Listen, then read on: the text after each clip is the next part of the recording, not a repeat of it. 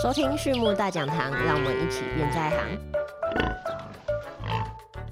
各位听众朋友们，大家好，欢迎来到畜牧大讲堂，我是 April。那我们今天呢，很荣幸的再次欢迎到了于先生，来跟我们谈谈试射的一些品质监测，还有湿式喂养系统相关的一些议题。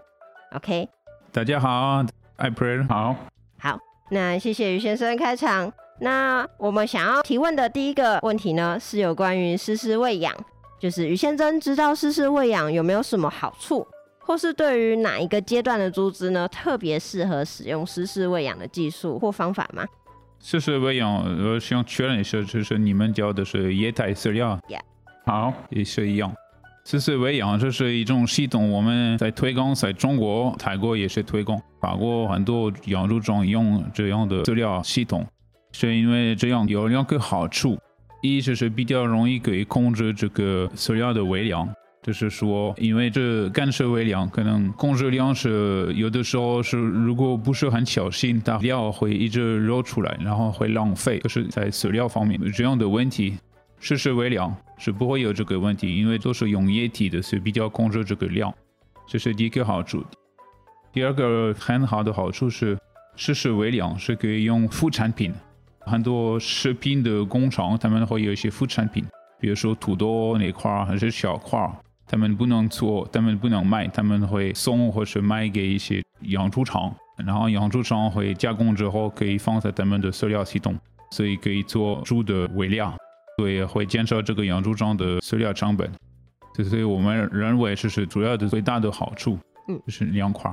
好，所以就是湿式喂养呢，其实对于一些副产物的利用，或是说减少一些干式喂养上可能饲料浪费，相对来说有一个比较好的方式。那想请问一下，就是贵公司科普利行公司，他们在于湿式喂养系统，嗯，是怎么样去运作的？那在设备的使用上，我们要怎么样来配合？我们跟一个合作办，我们就是可以安装，然后培训，就是我们的客户，然后怎么使用这液态饲料系统。因为我们有通过法国的经验，然后中国的经验，中国的我们已经这个系统已经在不少的客户都安装过了。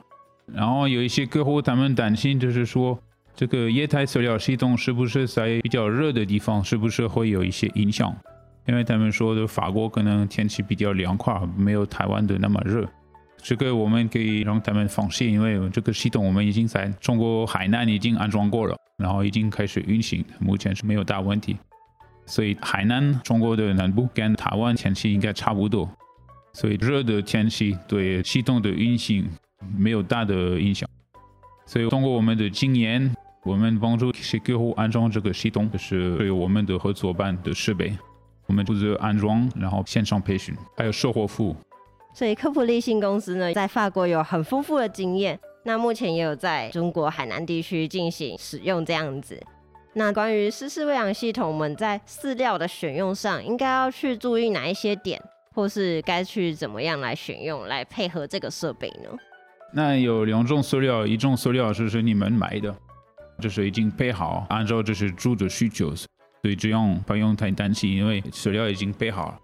按照这个猪的阶段。另外一种饲料是是自己去找一些食品厂。然后他们比如说土豆还是地瓜可能会有，然后我们自己加工，然后放在饲料系统里面，这样肯定需要去找一些专家，比如说我们科普利信中国也有这样的专家，可以按照你们自己使用的副产品，我们可以建议需要配哪一个原料还是其他的原料，才可以完全这个饲料的需求。谢谢于先生，就是我们不论是说自己去买料，或是我们想要跟食品副产品加工厂。我们都可以向科普立信公司提出一些询问，或者是请求一些建议，这样。嗯，OK。那既然如此，我们在做湿式喂养的时候，有没有还有其他需要特别注意的事项呢？像是一些防霉的部分，或是一些喂饲的时间与次数等等。这个是一个担心，我们常听到，就是很多客户因为已经习惯了用干式的饲料，然后如果我们提到这个湿式饲料。他们会提到维护，因为这个系统其实可能里面比较多是阀门这样的，会控制这个饲料的量，阀门会控制，所以这个系统需要多多做一些维护，维护保养是比较重要。这客户咱们不用担心，如果客户不能自己做，我们科普理性有一个团队。中国是可以提供技术支持，然后台湾我们自己跟一个当地的维修队，我们已经跟他们谈了合作，以后他们会帮我们提供这个售后保养服务。另外一种我了解的就是设施系统需要注意的是，跟干湿分离可能自动化比较多，所以在维护方面，就是维护队必须有一个人就是比较了解这个电工，可能不是一般的电工，是一个比较自动化的电工。所以设施系统跟干湿系统有这个差别，是在维护保养这个方面是需要专业一点的。主要就是我们可以承认这个设施系统，怎么说液态塑料系统，呃，需要比较注意的是在这个维护保养。嗯，好，所以湿式喂养或者说液态饲料的系统呢，科普利新公司呢在台湾有培育一支维护队。那也有很好的售后服务。那再来的话，如果需要特别注意，就是我们场内必须要有人能够稍微了解一下供电，还有一些配备自动化设施的部分嘛。嗯。那再来的话，我想要请问于先生有关于环境品质监测的部分。OK。OK。那除了上述的设备以外呢，科普立新公司似乎在猪舍内还有环境监测系统。那我想请问，这边的监测系统它能够监测的项目有包含哪一些呢？那平常我们主要的是监测温度、监测室内的压力，还有湿度，这个非常重要，就是保障猪的生活，就是愉快的环境。OK，所以基本上就是以温度、湿度以及压力为主。那这样子的话呢，我们需要有什么样的设备去协助我们监测这一类的数据呢？那监测的设备。我们的系统是配备，不仅仅是有检测的设备，其实他们会按照这个温度会有一些措施。比如说，我可以提一个例子，平常我们的主场很多猪场，他们按照这个温度会控制这个风速，风速可能温度如果太高，他们会把风速也加大。不仅仅是检测出来一个温度、压力或是湿度。也会按照这个检测的结果会控制设备的运行，所以你们需要的设备本身，他们自己配备检测探头。嗯，OK，那这些设备需不需要很好的网络、五 G 系统之类呢？哦，不用网络，平常都是用光线，所以他们就用线跟这个控制柜连接的。对。好，那讲到线材的话，想要请问就是于先生，这些设备有没有需要特别去防治老鼠？或是一些其他会啃咬电线的一些生物呢？嗯，那老鼠肯定是一个问题，主要就是电线那一块。对我们花了不少钱、不少时间，就把放一些老鼠药，然后在猪场里面，先防止老鼠进来猪场，然后赛的时候尽量杀掉它们。然后就是电线，我们平常会放在一个保护管道里面。嗯。所以，我们如果需要这样的设备，牧场的防鼠或者生物防控设施也是得做好的。那想请问，就是我们要怎么样呢？去应用这一些数据来反馈到我们养猪的现场呢？就是我们得知数据了之后，养猪上可能该怎么样去做一个调整？这样子。其实我们的控制器，它本身在一个自动化系统，就是 PLC。相当于通过这些数据，它会自己控制呃我们要控制的设备，包括我说的是风速计或是排气阀，呃这样的东西。平常我们这种控制器，它会有一个数据的输送口。如果这些数据我们想送到一个全猪场的一个综合系统，可以用线。我们平常会用线，从网络线会送，还是一个光纤会送把这些数据到组装的综合系统。但是我们的控制器本身它自己带一个自动化，就是一个 CPU。OK，就是把我们这些数据送到电脑监控器里面去，然后让它自动的去进行蓄设那一些设备的调整。对对对。OK OK，好。那这样子的话呢，我们这些数据能不能放在我们手机里面做一个及时的监控？也就是我今天可能畜场主人在外，身上就带手机，想要直接看到畜舍内有什么样的状况。目前来说，按我了解，这些数据我们没有设置一个方式可以送到数据里面。我们 Cooper 自己设置另外一个软件，就是专门就是管理软件。就是我们叫 C suite，就是把比如说比较容易输注，你们进去主场，然后算小注多少，比较容易输注，然后这些数据就会直接送到软件里面，然后每天注册的多少，这些数据就通过手机会送到我们的系统里面，就是管理系统。如果你要一个保境，说比如说温度太高还是风度太低这样的东西，这个可以单独设置。OK，所以如果需要的话，我们可以做一个单独的设置，这样子。对的。那这些自动化的设备已经可以去调整我们设备风扇的开关啊，或是气阀的关闭。那如果有一个万一，今天来一个地震，或是可能有一个很强大的风灾的话，那是不是有一些防呆或是警报装置？可能电脑 CPU 它会告诉你说，哦，今天遇到什么问题了，它会警告你这样子。一法国没有地震，所以。二有没有台风？其实这样的东西，目前来说，我们没有设置到这样的警报。但是这样的警报，如果只是信息能送到一个手机，通过一个自动化的软件，专家这个可以定做，这个很简单。我也不是专家，但是我知道他们很厉害，他们可以很快就做得到。如果这个信息他们有办法收到，他们很快可以发到手机还是发到电脑里面，这个不是问题。然后现在我们台湾只有两个人，所以目前技术就是我们依靠我们的中国队伍，中国有三十个人，他们就是每一个部门他们有专门的人，包括比如说在中国我是负责环保，所以有环保的部门来问我，但是有技术的问题我可以去找专门的人，包括中主。然后如果中国有一些问题，比如说设计一个主场，中国我们会直接去找法国，法国有专门的，虽然不会讲中文，但是他们的技术在这个方面比较好。比如说我们的中国的中主场，还有泰国的都是法国那边设计的，所以我们的法国的团队比较比较厉害。所以可能有些人他们觉得我们在台湾两个人什么都不能干，但是我们肯定不是自己干，就是技术就是就是依靠我们的中国队伍，然后也是通过我们的法国队，法国队有的时候也可以过来，有这个需求他们都会偶尔过来。现在台湾已经开放了，所以现在没有这个疫情的问题。所以这个人你不用怀疑，就是说以后有问题没有人管他们。我们一直在台湾一直有人，然后如果我们的技术不够，我们会专门请专门的人来配合。OK，所以科普立信有很厉害的工程师团队。他们在法国很厉害，我都不懂他们在说什么。OK，那另外的话就是猪场内本身它的粉尘还有湿度是蛮高的。对于我们这一些精密的电子设备，可能会有一些比较大的伤害。我们要怎么样的来进行保养呢？电子设备最简单就是做完全封闭的，所以我们用的设备就是有电子的，是就是 IP 六十八。你们知道 IP 就是防水、防灰尘，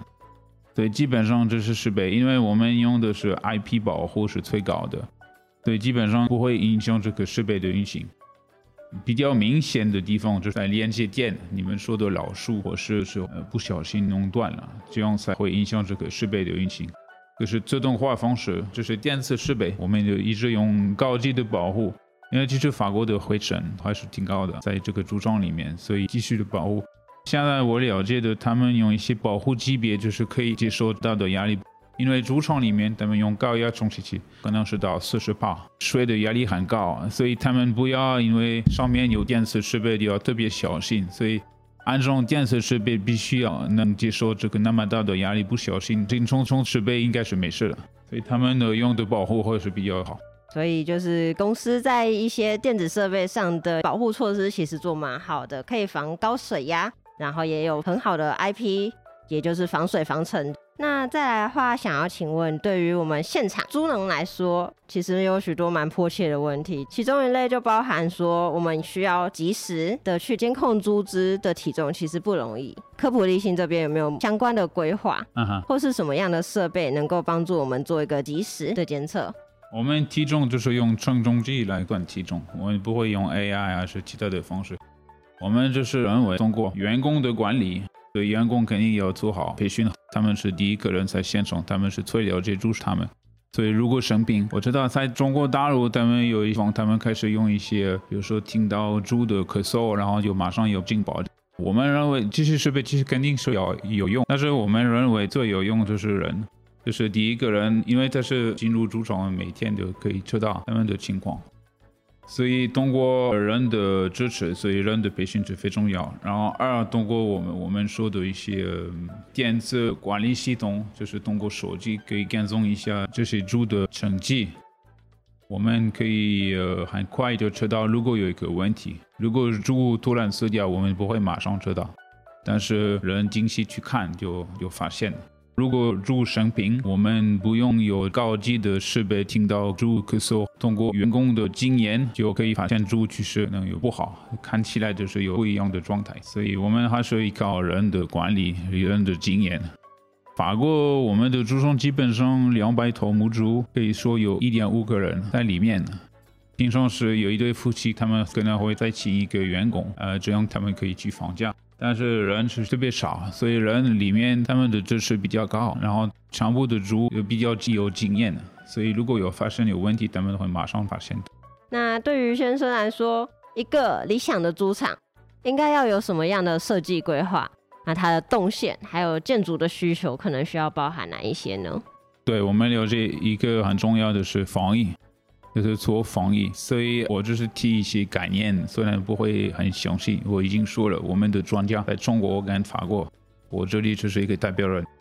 但是我了解，就是猪场的规划，很多的是防疫工作，他们会避免不一样的群的猪会接触。比如说母猪就是一个方向，然后断奶以后的小猪会走另外一个方向，不会回去跟母猪在一块儿，这样有什么病不会传染，这是一个很重要的东西。在猪场的周边也是要全部封闭，这样就是进入这个猪场的里面，只能通过一个地方，然后这个地方是比较好管理。如果这个猪场有很多进口出口，不好管谁进来谁出来，然后就是防疫工作，所以必须要只有一个口可以进去出去。其他的部分，每个猪舍的功能不一样，所以他们的条件也不一样，他们要保证这每一个猪有足够的空间是比较关键。所以呢，猪场尽量就是设计单一入口，可以进出以预防。那对于产房而言呢，我们会特别注意哪一些事项？还有哪一些设备跟动线是我们需要特别注意的？要注意这个环境，环境主要就是这个温度。我知道台湾可能温度比较热，这是我们中国的，还有法国的冬天的温度很冷，所以要保持这个温度足够高，足够热。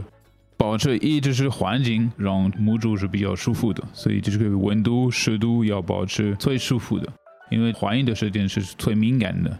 呃，如果怀孕人流养猪场都会浪费很多钱。另外一个就是母猪需要给他们足够的空间，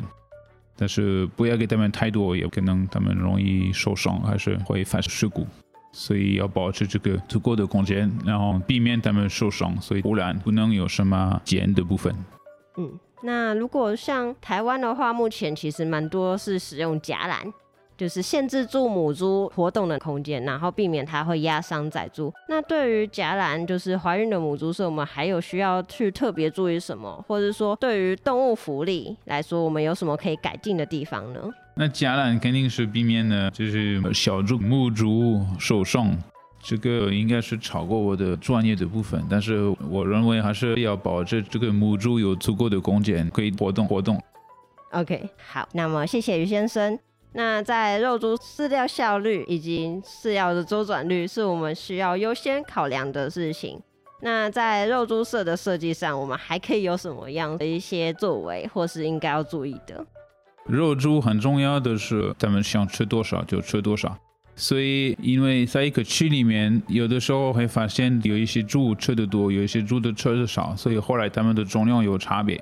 所以后来卖猪的时候，很多就是买猪肉的人，他们是希望重量是平均的，不要差别太大。所以我们有我们的合作班，他们设计了几个，他们叫肥猪的分区，相当于是按照肥猪的重量给它吃不一样的饲料。我可以提一个例子，如果你们的目标就是到一百公斤。然后发现可以说，呃，九十公斤以上的猪，我给他们吃一个料，是相当于比较轻的料；然后九十公斤以下，我给他们吃一个比较重的料，相当于这个九十公斤以下的猪，他们长胖的比较快，然后九十公斤长比较慢，所以相当于你的目的是是到一头猪的，就是平均，每头猪差不多它们的公斤重量是是一样，这样子有这样的方式来。保证你们的一群的猪的重量呃差别太大。OK，好，谢谢于先生。所以我们追求的就是最终猪只出猪的目标体重是平均而且差不多重的嘛。我可以提一个我们的经验吧。上一次我带了一群台湾人去法国参观了我们的猪场，然后后来他们发现，他们给我们解释这个猪场的时候，他们给我们看，就是我们的料脏，就是在这个脚上面就加了一个小的检测仪。这个检测仪是什么？是检测这个料仓的重量。因为很多养猪场可能不知道料仓有多少，然后快空的时候，他们马上给饲料公司，然后说赶快送料。可能饲料公司现在没有货，他们缺货还是没有人，所以不能马上送料，是对猪场是不愉快的事情。所以法国这科普利星跟 Nanolike 这个法国公司，他们是一个很简单的系统，就是按照这个料仓的脚，如果这个料脏越慢，它的脚会变轻。对，按照这个变形的幅度，会测出来这个重量有多少，然后会这个信息会送到主张负责人的手机里面，说你现在每一个料脏你有多少，或比如说可能不到百分之二十，会送一个警报说赶快订货，这样对这个养猪场有好处，因为它可以提早订货，可以避免只缺货，对这个塑料厂有好处，塑料厂也可以收到这个信息说。你现在的客户有多少已经快缺货了？赶快要安排送给他们货，它可以比较好，就是安排它的生产的时间，然后安排它的送货的时间。对我们觉得这个小设备，我们觉得在台湾很多猪场可以使用这个小设备，因为其实价格也不是很贵，然后可以通过这个小设备，就是比较容易控制现装油的塑料的量。这个设备叫 Nanolike，如果有兴趣可以多问我还是我们的代理商。我觉得这个设备很小，但是对养猪的管理方式很有帮助。OK，好，那么谢谢于先生。OK，那我们今天的分享呢就到这边。最后呢，再次感谢大家收听，好，谢谢于先生的分享。对于畜牧大讲堂有兴趣的朋友们，也欢迎来订阅我们。有问题的话，也欢迎留言或者透过简介中的 email 与我们联络。我们下次再见喽，拜拜。OK，拜拜，希望有机会大家见个面。